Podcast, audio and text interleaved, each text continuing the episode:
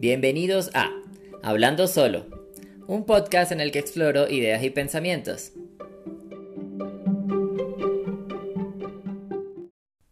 Hola a todos mis lindos escuchas, eh, muchísimas gracias por estos minutos que me van a dedicar. Este es el primer episodio de Hablando Solo, un podcast que va dirigido pues a quien sea que quiera reflexionar un poquito o pensar acerca de algunas ideas random. Eh, cada episodio tendrá un nombre ese nombre pues será el tema del que vamos a hablar. Eh, en este caso el nombre del podcast, eh, hablando solo, viene directamente pues a la, a la referencia de quien lo está grabando y de cualquier persona que graba un podcast de manera personal. Porque pues básicamente lo que estamos haciendo es estar frente a un micrófono, solos, hablando y disertando acerca de un tema. Muchas veces esto me pasa en, en la vida real yo hablo solo en la calle. Yo hablo solo cuando voy caminando en un parque, cuando estoy de excursión, cuando estoy de viaje, cuando estoy haciendo un trekking, cuando estoy en la playa. Yo hablo solo muchas veces. cuando estoy en mi casa, cuando estoy de compras en el supermercado. ¿Por qué? Yo creo que al principio me daba un poco de pena como en la propia interacción conmigo mismo. Eh, entonces, no sé, quizás al principio yo intentaba como modificarlo, como intentar ocultarlo. Eh, a veces los pensamientos que yo, mientras iba caminando en la calle, uno, por lo menos yo, iba pensando en algo y ese algo de repente se volvía una, una forma de mi cara, por ejemplo. O me acordaba de algo y me daba muchísima risa y me empezaba a reír. O no sé, a veces imaginaba, no sé, mente trastornada de una gente que estudió letras eh, alguna escena de algo. No sé, que pasaba algo en ese momento, en ese bus en el que iba, iba a pasar algo. Y yo me imaginaba toda la escena en mi cabeza. Y hacía siempre una morisqueta con la cara. O incluso a veces hacía sonidos como, no sé, o sea, como de miedo, de emoción o, o de disgusto. Todo esto viene porque eh, yo creo que esos fueron las primeras, los primeros indicios de que yo iba a comenzar a hablar solo. Luego digamos que esas imágenes fueron tornándose poco a poco e-, en algo más. Entonces yo empezaba como a allá a soltar pequeñas interacciones conmigo mismo. No es que tuviera amigos imaginarios, ojo, no, hasta allá no hemos llegado, muchas gracias, no. Sino que yo empezaba como a hablar de, alguna manera, o sea, me imaginaba esas escenas y yo hacía como un pequeño diálogo de lo que hubiese pasado yo. Entonces mis reacciones ya tenían palabras. Entonces, por ejemplo, me imaginaba que ese bus iba a frenar en algún momento muy fuerte y esta señora que estaba ahí parada, que yo sé que no se está sosteniendo bien, se iba a caer. Y lo primero que yo pensaba y lo que empezaba a decir era, uy, no. oh, eso le va a doler. y lo empezaba a soltar ya en palabras. Claro, el tono no es que era, era fuerte para que todo el mundo me viera, no, era algo muy suave, yo movía la cara hacia un lado, uno como que hacía sus propios movimientos para sí sacarlo en palabras, pero ocultarlo de alguna manera. Esto, digamos, no es sencillo. cuando uno empieza a expresarse de esta manera, cuando uno empieza a hablar solo y no quiere que lo tilden de loco, ¿no? Entonces uno luego empieza a tener ciertos manerismos, uno empieza que a bostezar si alguien lo ve, eh, uno se pone los auriculares como para disminuir la cuestión, etc. Entonces, bueno, el punto es que de tanto hablar solo y de ya acostumbrarme, de ya no darme pena, y de ya simplemente ser yo mismo y darme gusto a mí mismo y darme la satisfacción de que si yo lo necesito hacer es simplemente un derecho y una necesidad propia que tengo, lo voy a hacer. y lo he hecho, lo he hecho ya llevo años. Al principio también, cuando ya empecé a soltar la lengua solo y a tener comunicación conmigo mismo, porque eso también es necesario, conocerse y hablarse uno mismo, y quererse uno mismo, etc., los yo mismos van en como en muchas categorías, ¿no? Pero el punto es que cuando nace esto fue cuando yo me iba de viaje. Y yo lo empecé a hacer en diferentes idiomas. Yo manejo dos, el español y el inglés. Entonces, cuando estaba de viaje en un lugar donde hablaban español, yo me hablaba a mí mismo en inglés. y viceversa, ¿no? Entonces, cuando iba a un lugar en inglés, hablaba en español y bla, Entonces, nada, y eso pasó así y luego ya simplemente me solté y ya. Eh, todo esto va porque Hablando Solo también es un podcast donde básicamente voy a practicar esto aún más, solamente que con un fin, ¿sí? Que es grabar un podcast y donde va a haber una escucha que quizás se relaciona con los pensamientos que yo he tenido durante mucho tiempo. ¿Ok? Estos pensamientos también los he vertido o los he depositado o los he convertido en escritos, por ejemplo. Eh, yo soy una persona extraña que en el Instagram coloca texto, mucho texto, eh, desde hace un tiempo para acá, desde hace más de un año más o menos. He empezado a colocar más y más texto para generar, no sé si historias, pero sí pensamientos que van de alguna manera relacionados con el, eh, la foto, ¿sí? Digamos, eso se convierte en el tema. Y bueno, ahorita voy a generar lo que es mi primer tema, que es la imagen digital, ¿sí? Ya, ya acabamos con hablando solo, ya se explicó por sí mismo. Vamos con el tema que sería imagen digital. La imagen digital, para mí, es como esa personificación que uno tiene en la, en la web, ¿sí? Donde no solamente soy yo como persona, sino que a la vez soy otro, soy una persona que se quiere mostrar de cierta manera. Soy un prototipo de mí mismo que construyo es algo que tiene que es un poquito nichiano o ni, nichista o de Nietzsche eh, que tiene que ver con eso. Pero vamos a verlo directamente. Todos los y cada uno de los eh, temas que voy a desarrollar van a estar inspirados en un texto que ya escribí y que está en Instagram en mi Instagram personal eh, los voy a ir linkeando de alguna manera acá pero sí entonces les voy a leer el primer tema que tengo, el primer post que tengo y de ahí desarrollo la idea.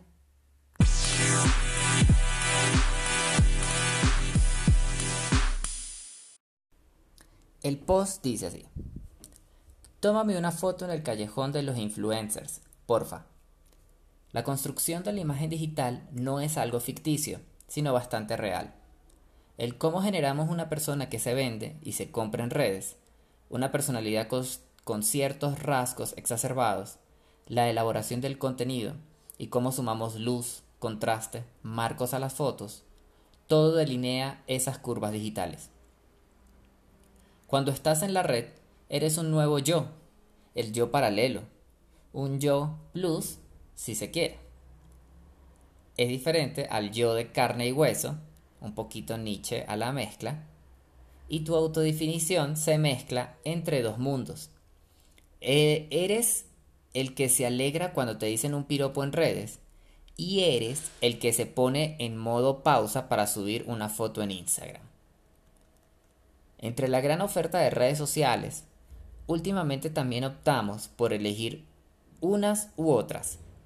Ya el tiempo entra a ser un factor de consideración y queremos consolidarnos en red, en nuestra red porque esta pasa a ser parte de nuestra personalidad. Lo bonito es que mi yo plus a veces está solo, está en modo selfie, y otras veces está en modo acompañado, en modo tómame la foto. Lo que hace que mis fotos también tengan más significado y aunque yo salga solito en la toma, me gusta la historia que no se cuenta. Y aquí yo suelto la deliberación porque comienzo a pensar acerca de, de cuando escribí este post, de lo importante que fue o de, del momento también que marcó. Empiezo quizás por el final, que es como algo que se centra mucho en lo emocional, que es el detrás de cámaras, el, tras, el detrás de una foto de Instagram. No estoy hablando de un influencer, no estoy hablando de una personalidad, no estoy hablando de, de alguien que tenga un perfil reconocido sino simplemente de las nuestras, de las que son mucho más eh, personales, sencillas, cotidianas, etc. A pesar de que el Instagram puede ser una red social, nosotros estamos autoimpuestos bajo una presión social. Nosotros muchas veces dudamos qué publicar, qué no publicar, cómo publicarlo, si la foto es lo suficientemente buena o no. Todo esto va mucho eh, eh, en cuanto a quiero tomar buenas fotos para poderlas compartir y que opinen algo bueno de mí o que generen conversación o que genere algo, que genere una emoción, que genere una conexión, que, haya una, un lazo de alguna manera con otra persona. Los likes siempre, o sea, simplemente nos van a importar, si, no necesariamente porque creamos que con ello vamos a lograr algo, sino se han convertido también en parte de un soporte emocional, ¿sí? Si nosotros montamos, y también depende del esfuerzo que nosotros le coloquemos a una foto, si nosotros colocamos, eh, buscamos el espacio para tomarnos una foto, pensamos cómo queremos la foto, la tomamos, le hacemos un trabajo de filtros, de luz, de calidad, como que cumple unos estándares propios que nosotros le queremos colocar. Llegamos a ese, a ese resultado final, lo subimos, ¿cierto? Y esperamos que haya una, un feedback, ¿no? El feedback más sencillo es el corazón, es el like, ¿vale?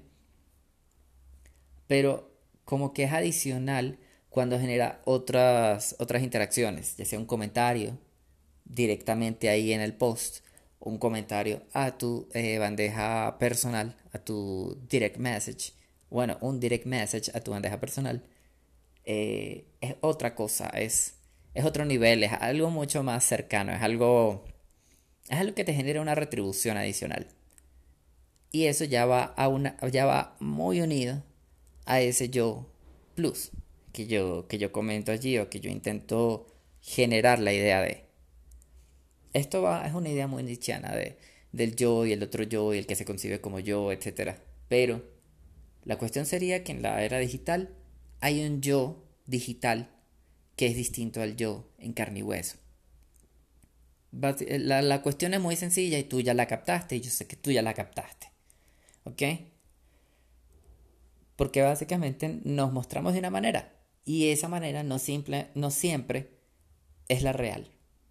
Sí tiene cosas de la real y tiene mucha parte aspiracional, tiene mucha parte de sueños, tiene mucha parte de concebirse a sí mismo como esa persona también, en lo que hay mucho valor, porque no solamente uno es uno es realmente el que es, sino uno también es el que quiere ser. Tus sueños también construyen lo que tú eres. Y si en ese proceso de construcción hay una herramienta digital como Instagram o como, no sé, como otra red social de, de imágenes que te ayude a construir esa persona, pues lo vas a hacer. Y eso también forma parte de algo bonito, ¿no? Y lo digo bonito en el sentido de construcción humana y de concepción social y de autoconcepción frente a una era distinta. Me parece bonito, me parece interesante, me parece rico. Esto debería hablarlo un sociólogo, ¿no? Yo simplemente soy yo debatiendo vainas absurdas y ya. Y lo otro es en la concepción de la foto, que es la otra parte del post. Dije que iba a comenzar por el final y al final, eh, eh, y no terminé haciendo eso, pero bueno. Pero bueno. Cuando digo de la concepción de la foto, que hay una historia detrás, cuando estás en modo selfie y cuando estás en modo tómame la foto, hay mucho más allí. Cuando, y quizás no se percibe al primer momento cuando ves una imagen. Cuando, o por lo menos yo sí los pienso, pero yo no sé si todo el mundo lo piensa. Y yo creo sentirme especial porque nadie más lo piensa. la cuestión es que cuando tomas una foto en selfie, no hay más nadie, o no debería haber más nadie. Es algo personal, es algo de tú contigo. Es algo donde tu dedito apretó ese botón y capturó lo que podía capturar. ¿Sí? Lo que tú querías que capturara y lo que tú mismo manejaste porque estás en modo, bueno, deberías estarlo, en un modo de cámara frontal. Entonces tú controlas lo que se ve. Cuando por el contrario, alguien te toma la foto, hay, otra, hay otro cuento ya no es un cuento de intimidad, ya no es un cuento de tú con tú, sino es un cuento de tú con el otro. Eso viene también a qué tanto puedes expresar en la foto. Mucha gente se siente cohibida a hacer cosas tontas o a hacer el ridículo cuando alguien le está tomando la foto a uno. Por pena, por preconcepciones, por lo que dirán los demás, etc. Entonces, uno sonríe, uno posa de alguna manera y uno se inhibe o uno solo quiere mostrar algo. Sí, ¿no? Entonces, porque no es tu círculo interno, no hay, no, no, no, no hay confianza con ese otro para que te vea haciendo esas cosas. No sé, saltando, pegando un brinco, eh, pegando una patada, abriendo los brazos, haciendo una cara loca, gritando. No hay esa confianza. Entonces, pues la foto quizás no sale tanto como quisiéramos. Y también está, te la está tomando un amigo, te la está tomando una pareja, te la está tomando un desconocido. Tienes miedo de que el desconocido salga corriendo con el teléfono. Tienes miedo de que se le caiga el aparato y te lo rompa en mil pedazos. Sientes una presión porque está tomando la foto en vertical y la tiene que tomar en horizontal. Te da pena decirle por favor tome otra pero en horizontal. Sientes que le está poniendo el dedo. O sea, uno empieza a maquinar como tantas cosas en ese momento pero finalmente eso no se traslada todo en la foto. O por lo menos el, lector, el, el eh, quien está del otro lado, no sabe todo eso. Pero todo eso tiene una historia muy rica y todas esas historias deberían poderse contar de alguna manera, debería poderse traducir de alguna manera. Quizás por eso es muy diferente que cuando tomas la foto tú, que cuando alguien te la toma, a pesar de que la persona que sale en la foto puede ser una sola misma, siempre, pero ya es distinto. Entonces, sí, las ideas que, que ahí se me venían mucho a la cabeza era el yo digital, que es alguien distinto, pero que a la vez es el mismo, pero es un yo plus. Y quizás el plus lo pongo porque es un yo más, es el yo en crecimiento, es el yo en futuro, es el yo que quiero construir. O soy yo, pero más. Tampoco está ahí puesto de regalo, ¿no? Y segundo, pues la historia dentro de ese yo plus, que es la conjugación con el yo real, pero con el yo plus en la, en la, en la foto, ¿sí? Los dos están ahí al mismo tiempo, en eso. Y ya, ese es el, mi divagación por el momento frente al tema.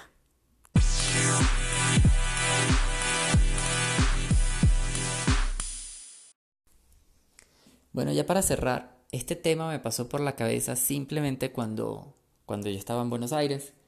Estaba en un callejón. Eh, ah, bueno, sí, la, la frase abre con el callejón de los influencers que queda en Palermo. Y pues no es que se llame el callejón de los influencers, simplemente es un callejón donde muchos influencers se toman fotos. Y yo también quería esa foto. Y yo dije esas palabras. Tómame la foto en el callejón de los influencers, por favor. Y fue divertido, y fue bonito, y fue chévere. Creo que eh, me pasó por la cabeza desarrollar todo esto también por concebirme como qué, como que, quién soy yo, como que, qué es esto, que, que está en una plataforma digital, pero que a la vez soy yo, pero que trasciende, pero que no trasciende, que sí, esas divagaciones locas que uno hace, ¿no? Pero sí, de allí vino. Sin ser más, Muchas gracias por escuchar.